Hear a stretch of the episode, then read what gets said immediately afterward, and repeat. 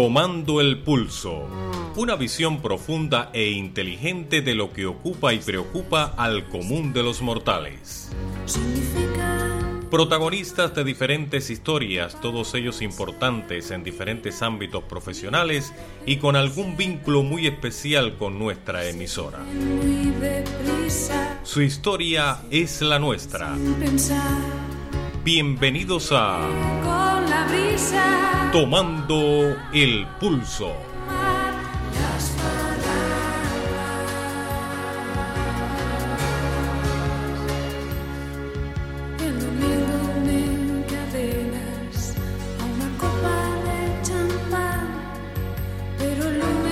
La poesía es una forma bella de expresar sentimientos, emociones, maneras de entender y comprender, de descubrir en cierto modo el mundo que nos rodea.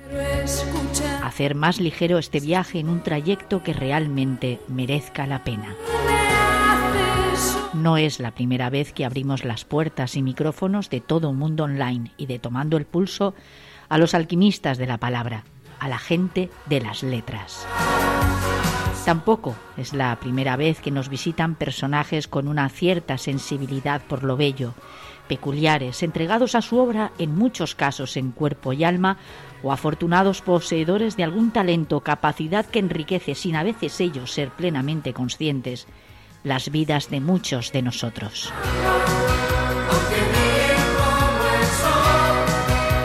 La gente grande suele ser, por lo general, la gente más sencilla. El reconocimiento ya lo han tenido y no esperan jamás ser entendidos o admirados por aquello que ante nuestros ojos les hace diferentes o especiales, pero que para ellos fluye de manera casi natural, sin apenas esfuerzo. Blas Muñoz es poeta, de los grandes, de los de verdad, amante del arte de la palabra, de su disfrute cuando pequeño cuando niño, bien supo sacar provecho y en él hallar fuente de reconfortante placer. Años más tarde ha pasado a ser uno de los grandes, con multitud de anécdotas, poemarios escritos para goce y disfrute de quienes aman esta forma de expresión en la que las palabras se encadenan utilizando unas formas y medidas concretas, una métrica, y cuyo único objetivo es el de expresar en palabras emociones, sentimientos de forma bella y ordenada. Son hombres y mujeres que nos dejan un hermoso y prolífico legado en el que esculpen con palabras pasajes del entorno, de la fragilidad humana. Con delicadeza construyen para nosotros mundos de balsámico alivio, para unos fatigados ojos que solo parecen encontrar descanso en la más profunda y absoluta belleza, el descanso para muchos del guerrero. Hoy, en Tomando el Pulso, Blas Muñoz, el hombre, el intelectual, pero sobre todo el poeta.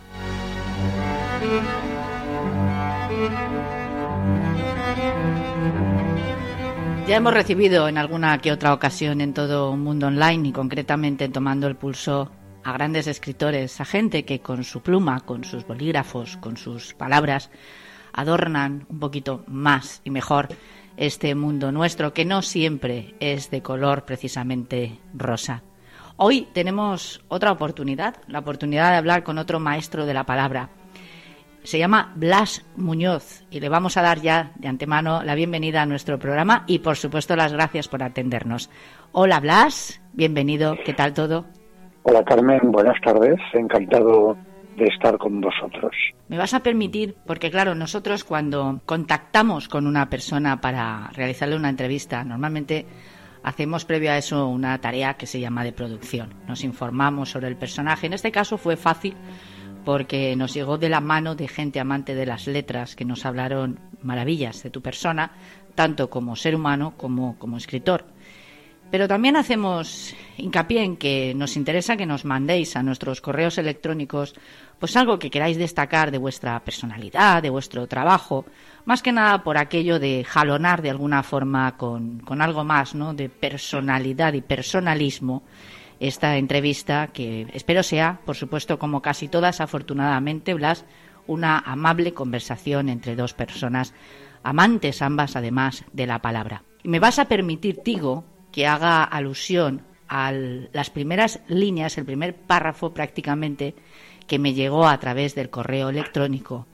En esa biografía, bibliografía de Blas Muñoz, en la que, por cierto, una prolífica eh, tarea eh, como escritor se ha dado cita y, lógicamente, no sé si nos va a dar la oportunidad, el tiempo de que indaguemos tanto, pero yo me veo la necesidad de que nuestros oyentes te conozcan bajo el prisma, además, de exactamente las mismas palabras con las que tú te quisiste presentar. Dice así Blas Muñoz Pizarro de sí mismo. Valencia 1943. Nací seismesino, pesaba menos de un kilogramo y viví de milagro gracias a los cuidados de mi madre. Y lo hice en una planta baja y húmeda del Grao, en una familia muy humilde, con muy pocos libros en casa, pero con un cuaderno de poesías, suyas y ajenas de mi tío Víctor, hermano de mi madre, encarcelado después de la guerra civil. Su lectura me empujó a escribir versos malos, claro, a la luz de algunos modelos, como Un duro al año, por ejemplo. También escribía en resmas blancas del diario Levante que me regalaba mi padrino y que yo cortaba y encuadernaba, novelitas de ciencia ficción y del oeste. He de decirte, Blas, que me ha enternecido profundamente. Quiero añadir que resmas es una medida de papel, ¿no? Como si dijéramos, eh, en fin, un, un recorte, algo parecido, ¿no? Sí, sí, eh, así es como las llamaba mi padrino. Mi padrino, José Moreno, era jefe de máquinas del periódico Levante. ¿eh? Ah. Él entró con las tropas nacionales a Valencia y bueno, eh, pues ahí se fundieron dos familias, una que te, la de mi padre, que, que venía de Alfaro, y él que también venían de Alfaro y habían sido amigos de la infancia, Alfaro en La Rioja. ¿Eh? Mi madre tenía a un hermano condenado a muerte eh, por los nacionales y sin embargo uno de sus más íntimos amigos, que fue mi padrino, pues había sido un soldado destacado de, de los sublevados y bueno, pues fue nombrado jefe de máquinas del periódico Levante. Él me entregaba eh, bobinas gastadas, no muy grandes, del papel con el que se hacía el periódico y yo lo recortaba y me montaba mis propias novelas y mis propios eh, cuadernos. Sí, sí, era una época muy difícil y para nosotros, pues una época de mucha necesidad. Desde Valencia, España, todo mundo online. Todo pasa y todo queda, pero lo nuestro es pasar, pasar haciendo caminos ¿Qué va a pasar cuando grandes de la, de la poesía, de la escritura, eh, filólogos, como es tu caso, tú eres filólogo, maestro, eres eh, una persona, digamos, muy formada, que además a lo largo de su vida ha intentado seguir formándose, según tengo entendido. Em, ¿Qué va a pasar cuando gente como tú y como María Teresa Espasa, pues no sé, os veáis obligados de alguna forma, o por las circunstancias, o simplemente por la propia desaparición de la vida, eh, a dejar vuestra, vuestra pasión, que es la escritura.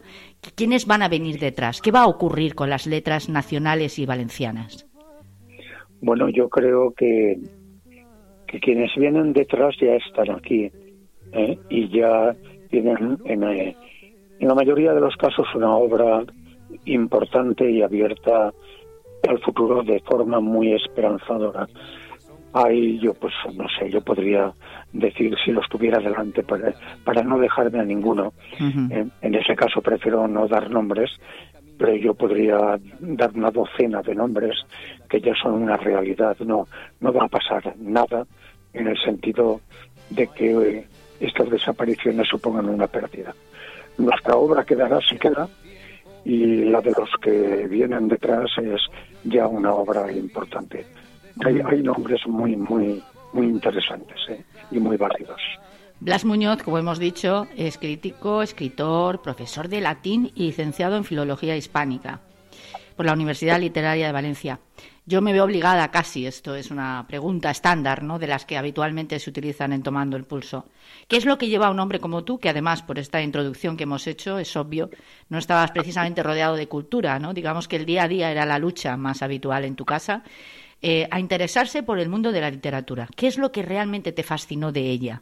Pues la verdad es que no lo sé. Esto es algo que en mi caso se funde con mis recuerdos más antiguos. Yo tengo una memoria bastante deficiente, eh, pero eh, no me recuerdo sin un sin algo que leer entre las manos. No, no había muchos libros en casa, más bien pocos, pero eh, yo no podía estar sin leer. leía escondidas, leía por la noche con alguna mínima luz, leía en todas partes, leía incluso comiendo, que me rendían y siempre la lectura ha sido algo que me ha acompañado y con la lectura lo que la lectura ofrece, ¿no? Pues un conocimiento más o menos amplio más o menos diverso y la capacidad de pensar sobre lo que uno lee. Pero sí, eh, me ha acompañado desde siempre y desde muy niño eh, me atreví a, formar versos, casi siempre con rima y muy malos, ¿eh? lógicamente, pero pero sí, no, no me recuerdo sin ese apego a la literatura y a la lectura. ¿eh?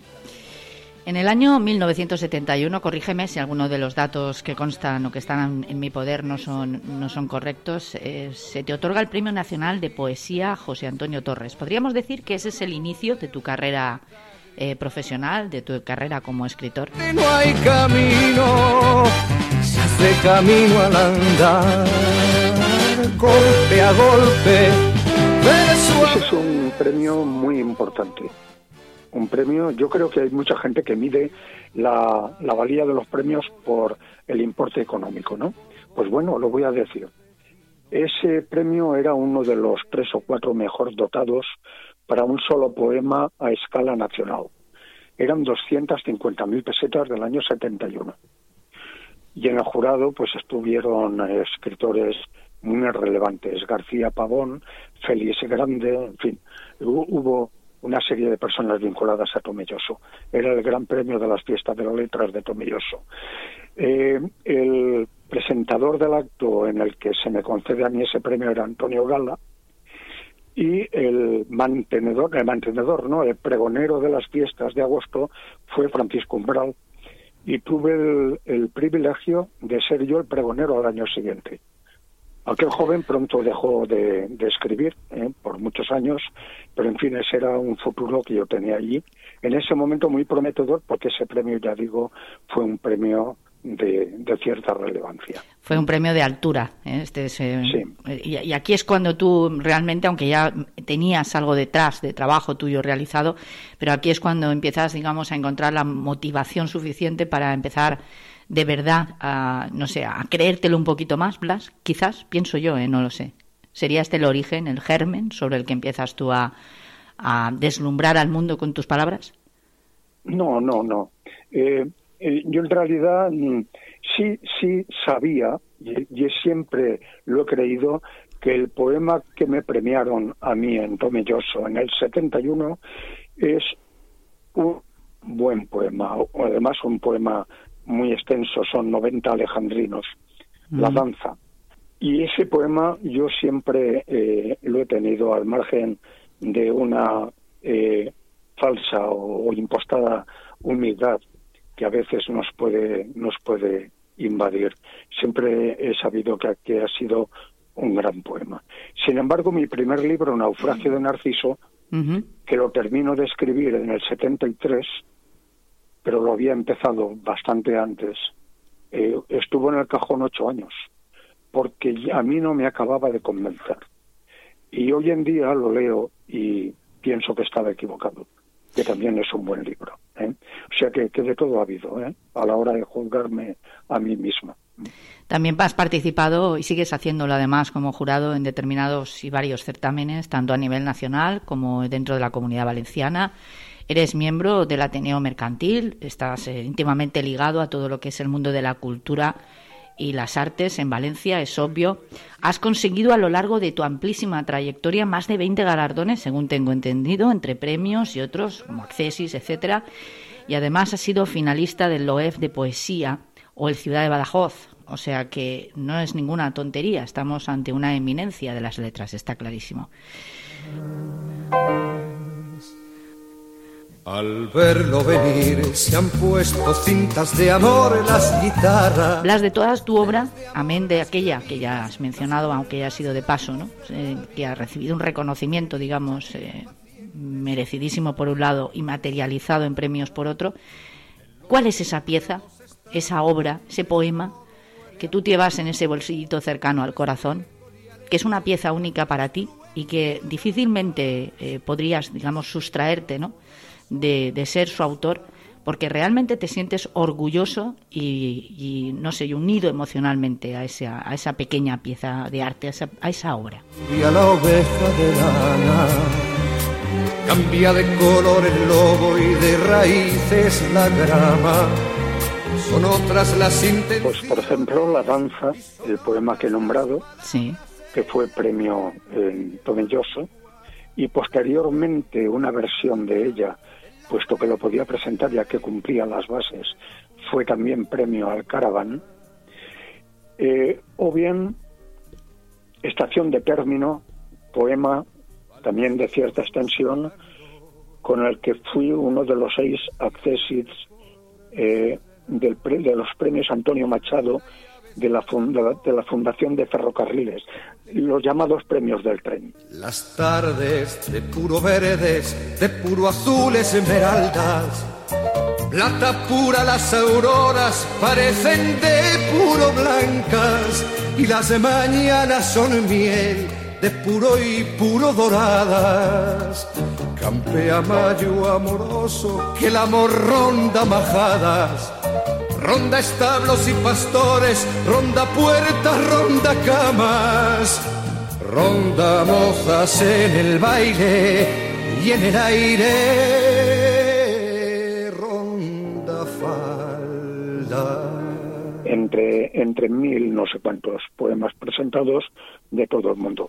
Eh, son dos poemas que me parecen eh, que, que podrían, podrían sobrevivirme y también algún poema mínimo, una décima, el, eh, el poeta y la bañista, por ejemplo, diez versitos autosílabos que no sé todavía ni cómo fui capaz de escribirlos. ¿eh? Mm, ¿Y eso? ¿Por qué? Porque me parecen un pequeño milagro. ¿eh? ganó el premio Fray Luis de León diez versos mínimos. El premio Fray Luis de León, que es un premio también muy importante, frente a poemas, supongo, de mucha más carga retórica o más, ¿eh? en fin, impactaron en el jurado. Déjame que diga algún título de tus poemarios. Por ejemplo, tú has mencionado Naufragio de Narciso, he entendido que es una de esas piezas especialmente importantes para ti en tu obra, El que silba entre las cañas, La herida de los días, Viva ausencia y La mano pensativa. Quizás serían estos los que más destacaras o habría alguno más a destacar.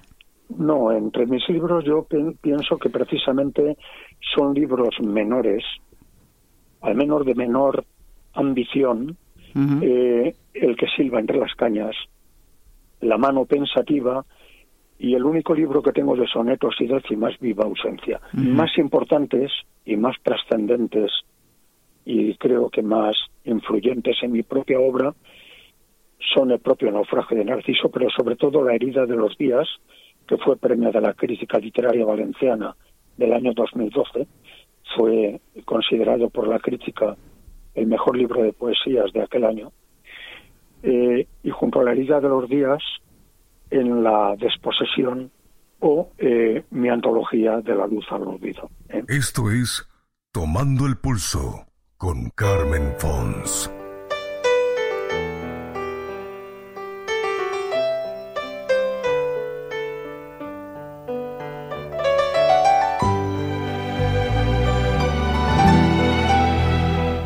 Importantes y más trascendentes y creo que más influyentes en mi propia obra son el propio naufragio de Narciso, pero sobre todo La herida de los días, que fue premio de la crítica literaria valenciana del año 2012. Fue considerado por la crítica el mejor libro de poesías de aquel año. Eh, y junto a la herida de los días, en la desposesión o eh, mi antología de la luz al olvido. ¿eh? Era toda mi ocupación cuando en la lumbre ardían solo palabras de amor, palabras de amor sencillas y tiernas que echamos al vuelo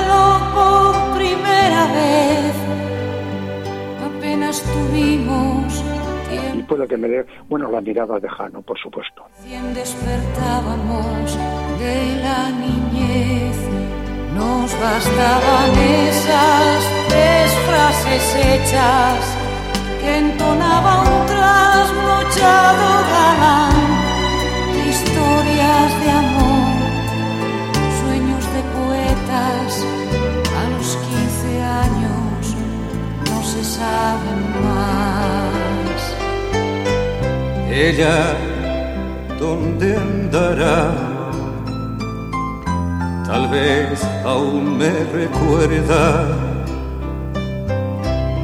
Un día se marchó y jamás volví a verla. Pero cuando oscurece. Casi un milagro que te acuerdes de todas esas obras maestras, porque efectivamente, ya lo hemos dicho al comienzo, es muy prolífica tu, labor y está, está muy bien documentada por otra parte, pero es importante también recordar a nuestra audiencia que pueden encontrar todos estos datos de alguna forma en el buscador de Internet y conocer un poquito más la obra y la figura de Blas Muñoz. En Tomando el Pulso siempre hacemos el esfuerzo de traer a gente interesante a nuestro programa con el único y exclusivo fin, por un lado, de entretener, pero también de ilustrar.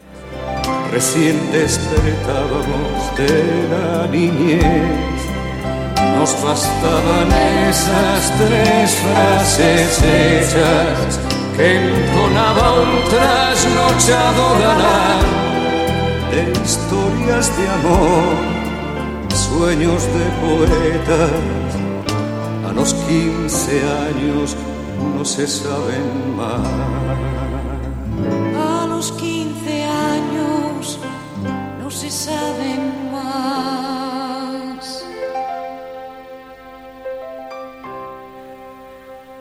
Porque entiendo que aquellas personas que de alguna forma, manera eh, a raíz de este acontecimiento, ¿no? de, esta, de, esta, de esta conversación que ambos estamos manteniendo, eh, puedan interesarse por tu figura, eh, no lo vamos a conseguir en una hora, con, con, no sé, dándonos gran importancia a ambos, planteándoles un poco la opción ¿no? de que tú existes, tu obra existe y que tienen que buscarla para encontrar esa armonía en la palabra que yo pienso que es la poesía. Y eso me lleva a otra pregunta. ¿Cómo definirías tú la poesía? ¿Qué ha supuesto para ti? Está clarísimo, desde que eras un niño, la literatura en general ha sido una parte importante en la que, digamos, te has cimentado para crecer como ser humano pero no sabría yo exactamente cómo definir la poesía. La, poesía es belleza, es abstracción, es ¿qué es la poesía? Como del rayo Ramón a quien tanto quería. Pues mira, eh, se han intentado muchas definiciones de la poesía y ninguna es suficiente, nunca. Eh, y además depende mucho de la del lector o, del, o de quien escucha el poema. ¿no? Y la exigencia de, de quien oye un poema. Yo diría que poesía es toda aquella palabra exacta que transmite una emoción y la reproduce en un lector la palabra exacta. La palabra exacta cargada no ya solo de reflexión y de sentimiento, sino sobre todo de dominio de la técnica para conseguir esa transmisión.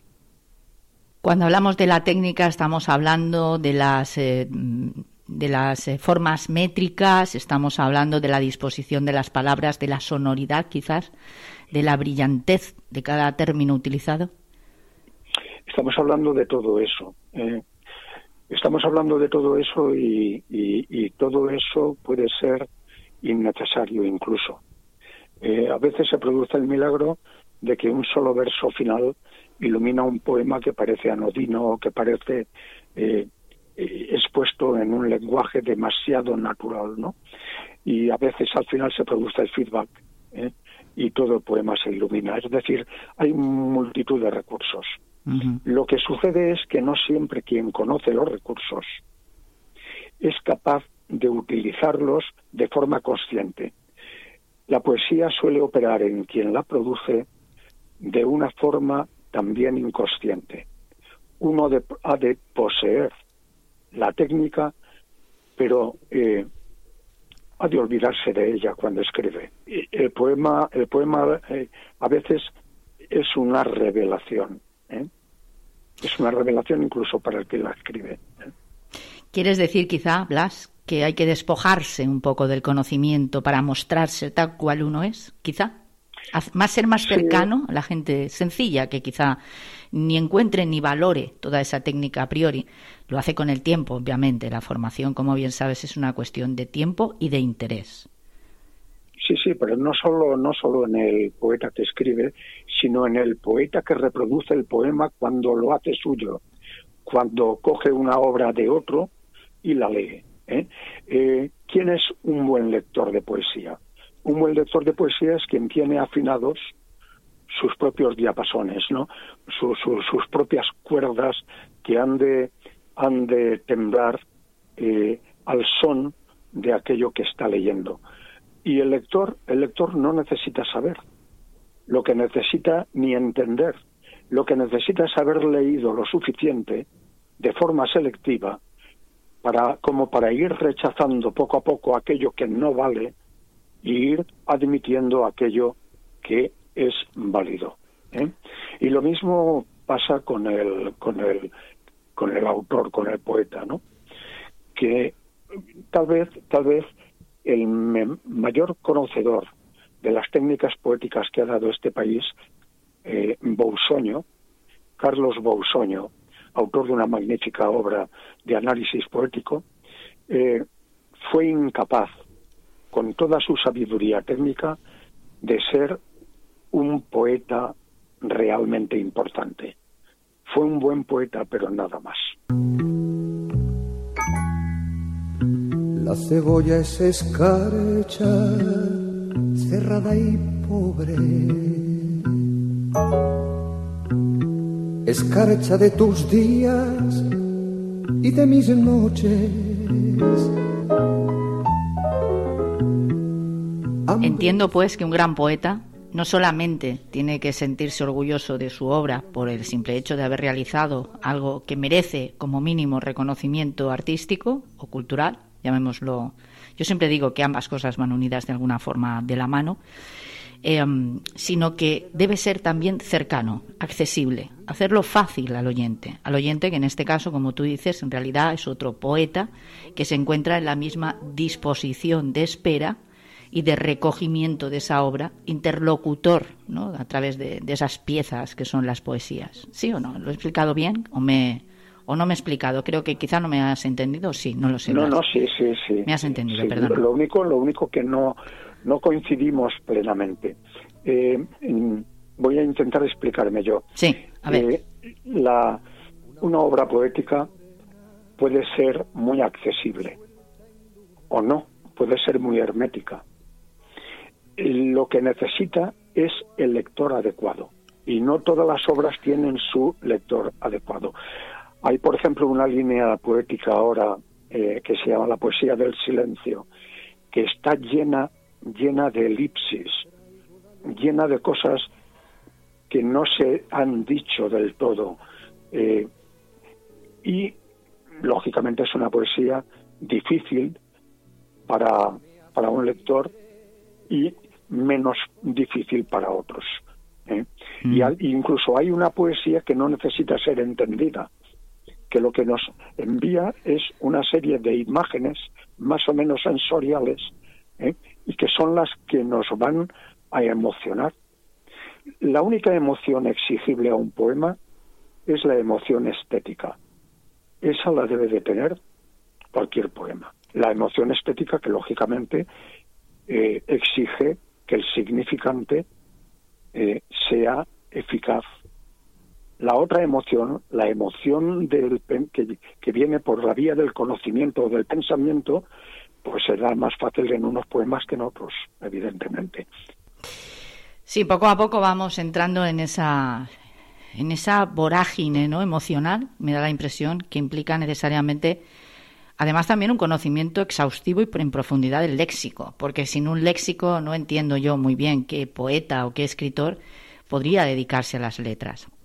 Y ahora entramos en otra vertiente, esa nueva forma de entender, de interpretar el mundo de la poesía. Sabes que se ha bueno, introducido como elemento novedoso en los últimos tiempos métricas o formas de entender la poesía, como pueden ser el haiku, y alguna más que, por cierto, llegan casi todas, y no me, no me explico por qué, pero eso es así. Tampoco estoy muy documentada, ciertamente, de Oriente. ¿Qué piensas tú? Pues mira, yo tengo un libro, eh, La mano pensativa, precisamente, en el que intenté, eh, de alguna manera, innovar. ¿eh? El mundo de, la poesía oriental tiene mm, varias caras. se habla mucho del haiku, sí. pero del haiku puro, ni se habla ni se escribe. No lo hace casi nadie. Lo, un japonés no llamaría haiku a lo que nosotros estamos llamando haiku. El haiku no es poesía. El haiku, esa expresión en, 17 sílabas, 5, 7, 5, de un eh, suceso momentáneo que se da en la naturaleza generalmente, o en el espacio en el que estamos. ¿eh? Es un suceso que, que se da en una unidad de tiempo y, y, se expresa sin más. Si hay metáfora, si aparece el yo, si hay una emoción, si hay una figura retórica, si hay lo que entendemos poesía, ya no es un haiku. Entonces el haiku puro no lo hace casi nadie. Y cuando se intentan hacer haikus puros, lo que se dice es una banalidad o una tontería. Es muy difícil. El haiku puro es un mundo muy difícil porque dentro de él tiene que haber varias eh, eh, cuestiones muy complicadas. Lo que ha de aparecer en el haiku puro es el kigo, que es la referencia directa o indirecta a un momento del año, encuadrado dentro de una de las cuatro estaciones. Y yo intenté innovar sustituyendo las estaciones por los cuatro elementos presocráticos, la tierra, el agua, el aire y el fuego, ¿no? Que es lo que fundamenta toda la cultura occidental, porque nosotros no somos japoneses. ¿eh? Pero cuando no escribía haikus, cuando había poesía, había literatura, por decirlo con otras palabras, cuando había imágenes, yo lo llamé senryu, que es como hay que llamarlo. Y si añado dos septasílabos más, eso se llama tanka tiene sus propios nombres, ¿no? Pero en fin, yo intenté innovar ahí y me parece que el haiku está siendo degradado hasta niveles insoportables. Porque no son haikus ¿eh? lo que se escribe. Y además son pequeños chispazos más o menos líricos que podrán tener su interés. Pero es que no se está inventando nada. Es que la estrofa de 575 la tenemos en, en nuestra lengua desde hace siglos. En las en las nanas, las lanas de la cebolla de Miguel Hernández, la seguidilla termina precisamente con una coda después de los cuatro primeros versos, que son 575. Eso sí, rimados, ¿eh? pero son 575. No es ni siquiera algo oriental. Con cinco azares, con cinco diminutas ferocidades con cinco dientes como cinco jazmines adolescentes.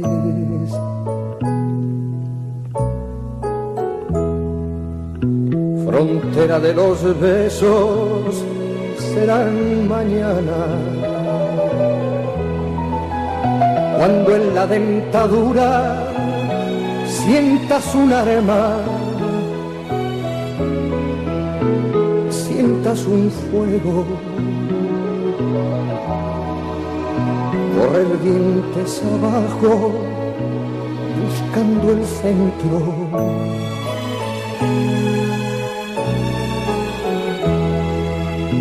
Vuela niño en la doble luna del pecho. El triste de cebolla, tú satisfecho. No te derrumbes,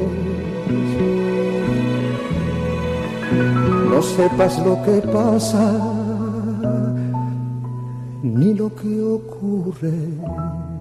Estás escuchando Tomando el Pulso. Eh, cuanto al haiku, el, auge del haiku se debe a que es algo tan sencillo, tan fácil, tan fácil de hacer, aparentemente, que bueno, está al alcance de cualquiera. ¿eh?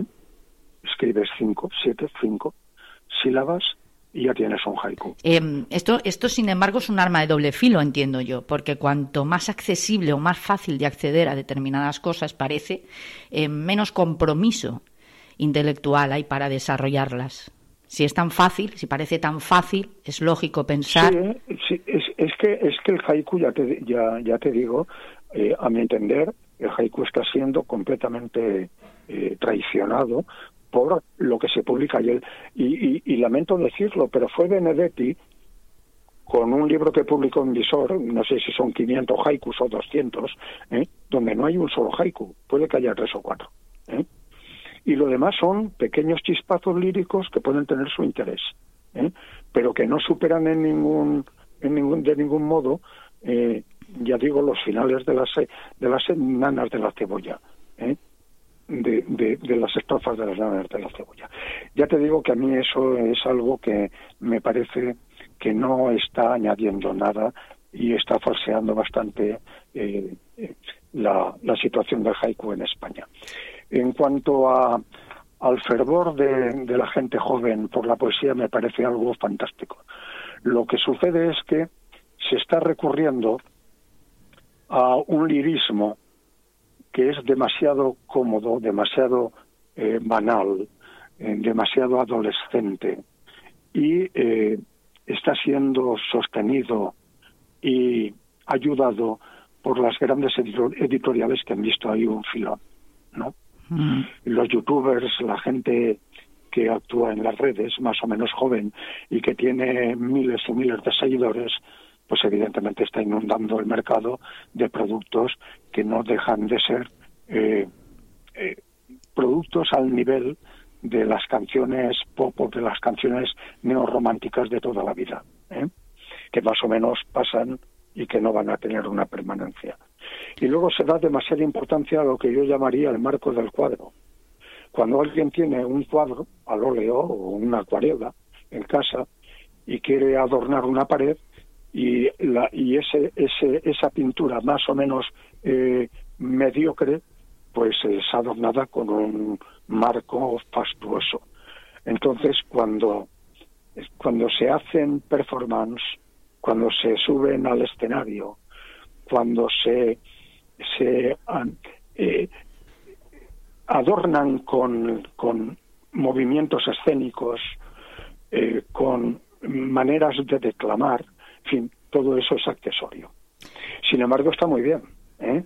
y espero que poco a poco se vayan decantando y de ahí vayan, vayan igual que el lector eh, primerizo, poco a poco va andando en su saber y en su entender, lo mismo puede suceder. Aquí yo lo veo como positivo. ¿eh? Por lo que estás diciendo, entiendo, Blas, que de alguna manera, cuando utilizas el término, el adjetivo o la forma de expresión banalizar o superficialidad, etcétera, etcétera, de lo que estamos hablando es básicamente de que hay mucho oropel, mucho ruido y pocas nueces, más o menos. Es decir, que habría que ser un poquito más, eh, no sé, fijarnos más en el, en el fondo y no tanto en la forma.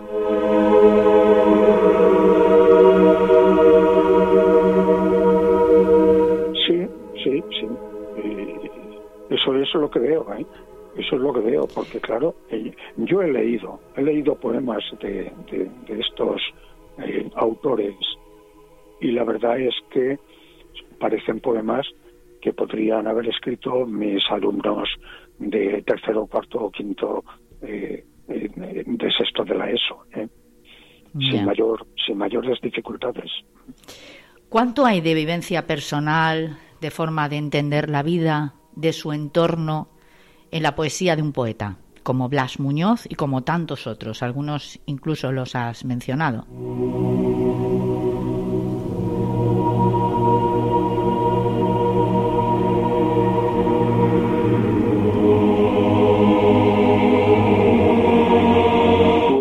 Cierto punto, eh, yo diría que todo y en algunos casos eh, eh, nada.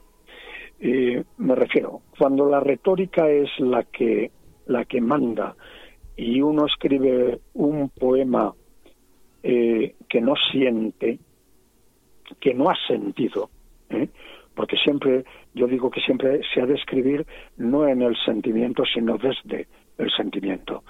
Cuando uno está muy emocionado no va a hacer nada válido. Es muy difícil. ¿eh? Se ha de escribir después. La mano pensativa. ¿eh? La mano ha de escribir pero pensando. ¿eh?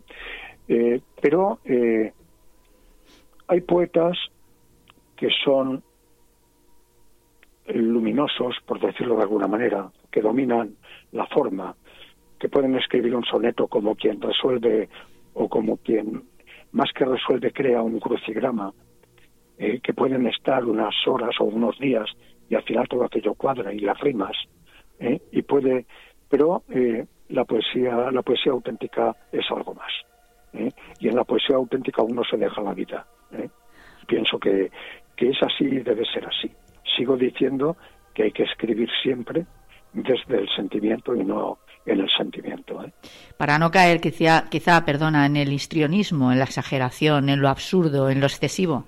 Entre otras cosas, ¿eh? y para ser dueño totalmente de, de tu...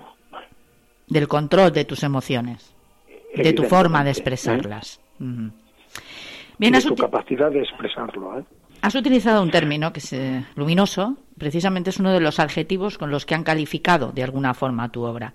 La han tachado de rotunda, neopopular y luminosa. ¿Qué te dicen a ti estos tres términos? ¿Te sientes realmente eh, arropado por ellos? ¿Te sientes reflejado en esos adjetivos? Para algunos de mis libros sí, para otros no tanto. ¿eh? Bien, eh, tenemos con nosotros hoy en Tomando el Pulso a Blas Muñoz y hemos dicho que entre su prolífica obra hay muchísimas que han sido premiadas, muchísimas piezas, muchísimas eh, obras literarias dentro de los términos de lo que es la poesía, que además hoy estamos conociendo en cuanto también, ¿por qué no?, a la parte técnica precisamente de su mano. Un maestro, un crítico, un hombre de jurado, un hombre implicado además en la cultura de la ciudad de Valencia, la capital del Turia, pero también lo que respecta a, toda nuestro, a todo nuestro país, a toda la nación. Bien, ahora mismo se está llevando a cabo en el Ateneo Mercantil una exposición de Leonardo da Vinci en el Salón Noble del Ateneo Mercantil de Valencia, que por cierto yo recomiendo, pretendo ir, pues, es algo que me interesa muchísimo.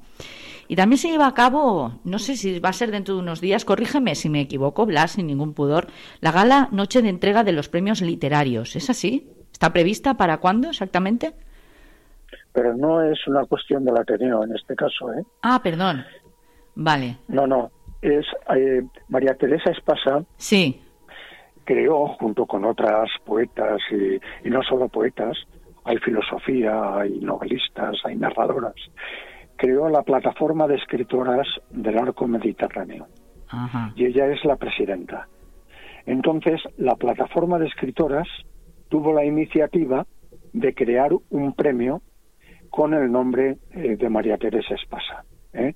el Premio Internacional de Poesía Breve María Teresa Espasa. No para un poemario exactamente, pero sí para un conjunto de poemas que puede dar lugar, por ejemplo, a una plaqueta o algo así.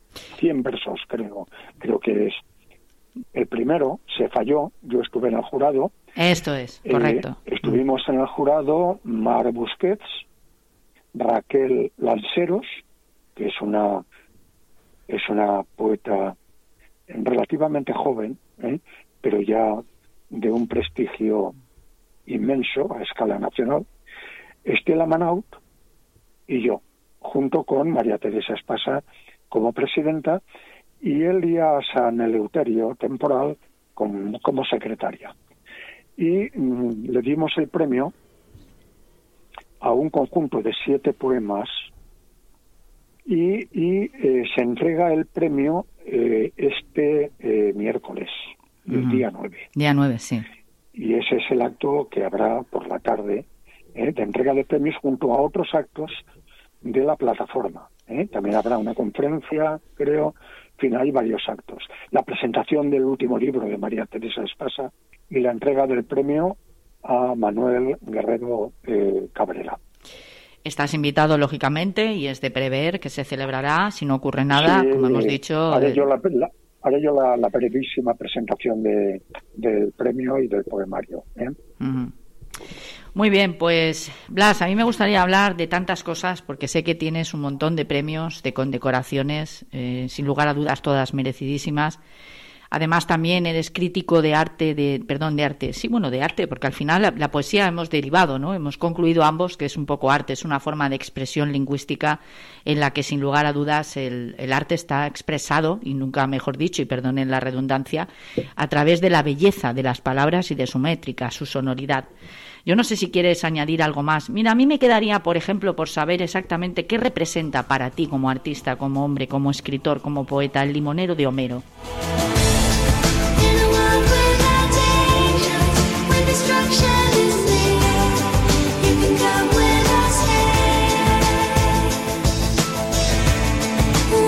El limonero, de Homero es mi familia poética más cercana. Eh, yo me jubilo en el año 2006 y bueno, pues mi amistad con un compañero de instituto que se había jubilado eh, poco antes por eh, razones de, salud, tenía un problema de corazón, eh, Joaquín Riñón, me invita a la boda de su hija mayor y allí en la mesa me presenta a Vicente Barberá, que entonces era jefe de inspección, de alta inspección de la eh, Consellería de, Educación. Mm. Y resulta que hablando con ellos me dicen que todos los jueves se reúnen en el Ateneo para hablar de poesía y si escriben algo para enseñárselo.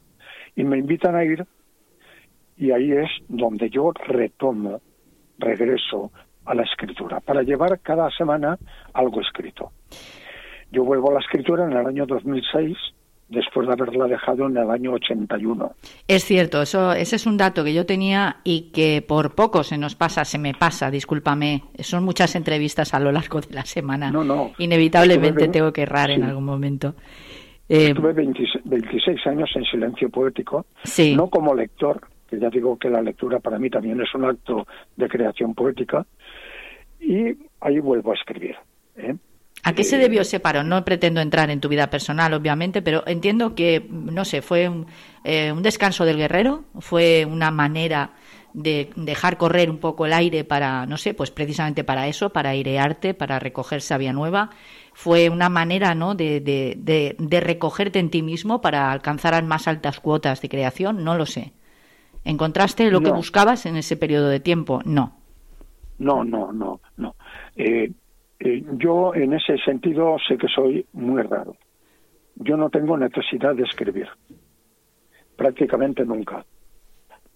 O sea que fue, por voluntad propia, exclusivamente. Decidiste en un momento dado, no tenías esa necesidad, ese impulso de escribir, y de ahí que se produjera ese larguísimo parón, porque es un parón importante en la vida de un escritor. Sí, no, pero es que no la tengo nunca. Es decir, excepto mi primer libro, Naufragio de Narciso, todos los demás, los otros ocho, se han escrito en el transcurso desde el año 2007 al 2013.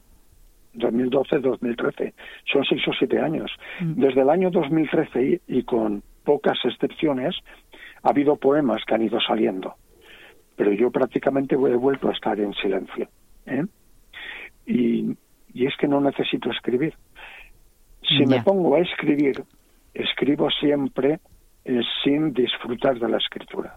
Disfruto únicamente cuando he terminado el poema si me satisface. ¿eh? Y nada más. Y no pasa nada. ¿eh? Ya. Eh, ¿Consideras que los ciclos, los certámenes, los encuentros, no sé, las diferentes formas que tenemos los seres humanos de organizarnos en torno a algo bello, como puede ser la poesía, Em, son necesarias, están cubriendo las necesidades de, en este caso, ya que estamos aquí, aunque esta sea una emisora de puertas abiertas sin fronteras, como ya te comenté en privado, una emisora de habla hispana que pretende crear un vínculo, un puente con Hispanoamérica. Pero bueno, estamos en la ciudad de Valencia, nunca lo hemos ocultado y de alguna forma este, este tipo de eventos se organizan habitualmente tanto por el Ateneo Mercantil como por otras instituciones u organismos culturales. ¿Consideras que tienen importancia, son importantes que se realicen, que se lleven a cabo? A mí me parece que sí. Y además yo siento un enorme respeto por las asociaciones de gente entusiasta eh, que escribe como sabe ¿eh? o como puede. Eh, yo soy yo mismo soy socio de Amigos de la Poesía ¿eh? y, y estoy en relación también con asociaciones donde hay gente voluntariosa que escribe y, y, le pone toda la emoción del mundo.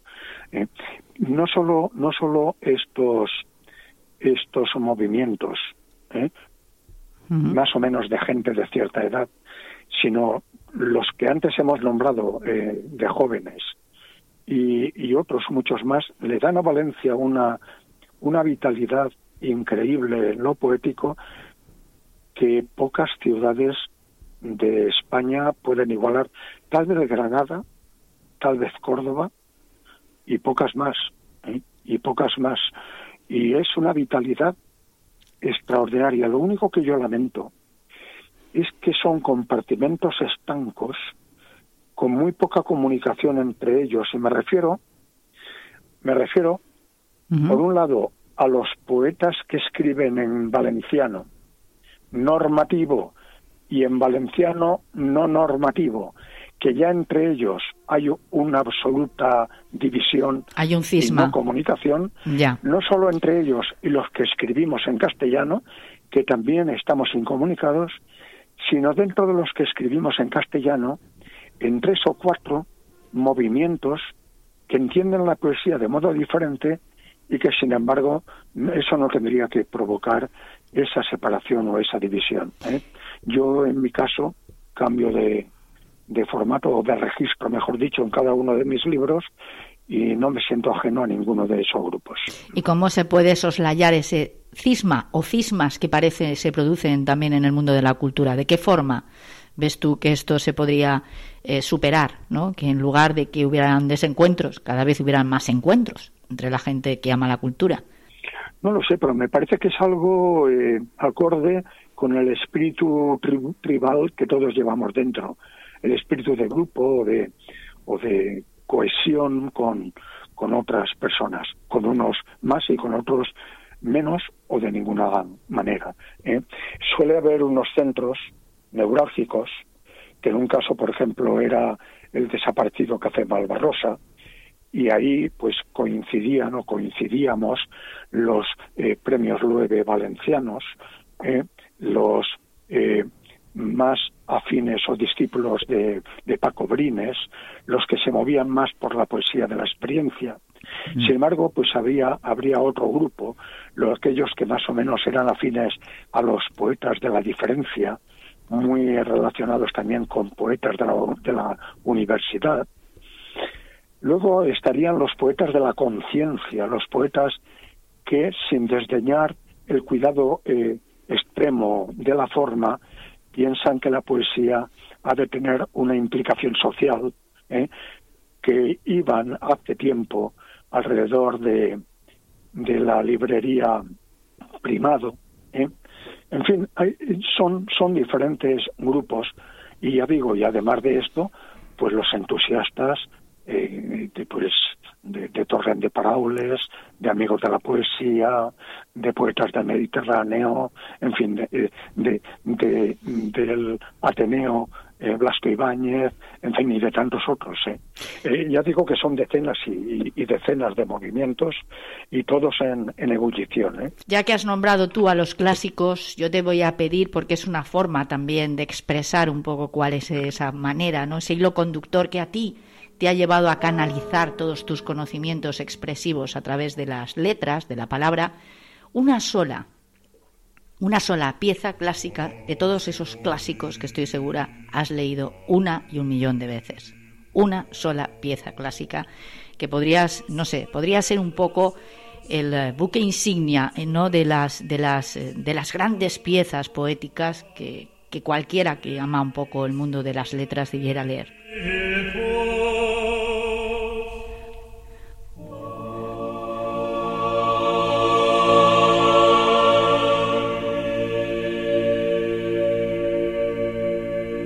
es difícil, ¿eh? Lo sé, lo sé.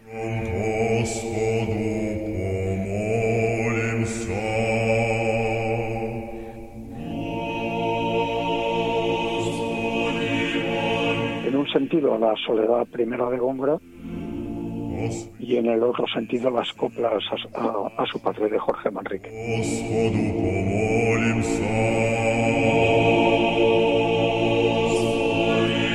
recuerde el alma dormida, avive el seso y despierte contemplando cómo se pasa la vida, cómo se viene la muerte tan callando. Cuán presto se va el placer, cómo, después de acordado, da dolor, cómo a nuestro parecer, cualquiera tiempo pasado fue mejor. Pues si vemos lo presente como en un punto se es sido y acabado, si juzgamos sabiamente, daremos lo no venido por pasado. no se engañe nadie, no, pensando que ha de durar lo que espera más que duró lo que vio, pues que todo ha de pasar por tal manera. Nuestras vidas son los ríos que van a dar en la mar, que es el morir. Allí van los señoríos derechos y acabar y consumir. Allí los ríos caudales, allí los otros medianos y más chicos.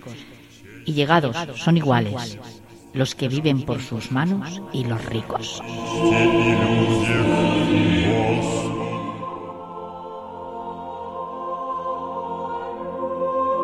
Pues maravillosa lección, maravillosa lección, evidentemente, claro, viene de la mano de un maestro. Bien, eh, Blas, habitualmente en Tomando el Pulso dejamos que los últimos minutos se desarrollen casi de una forma fluida, natural. Espero que hayas estado cómodo en este tiempo de radio.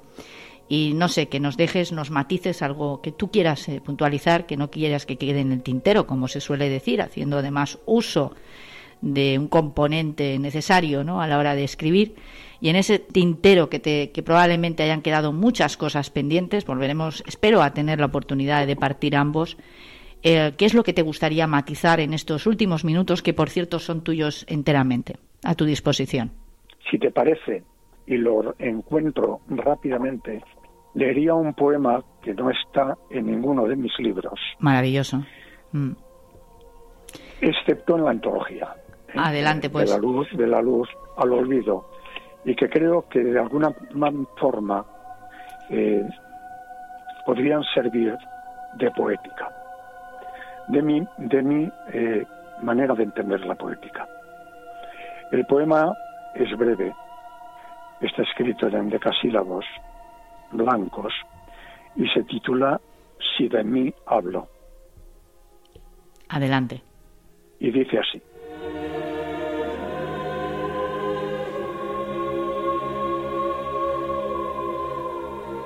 Nunca hablo de mí si de mí hablo, como tampoco lo hace el manantial que de sí brota sin saberse, sin tan siquiera saber que al ir manando se hace y se deshace en su nombrarse.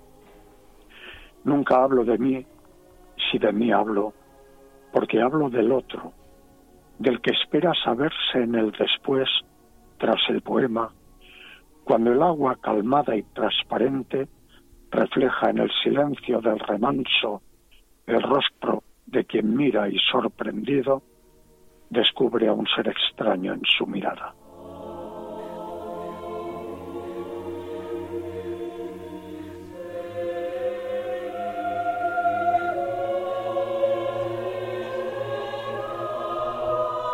Precioso.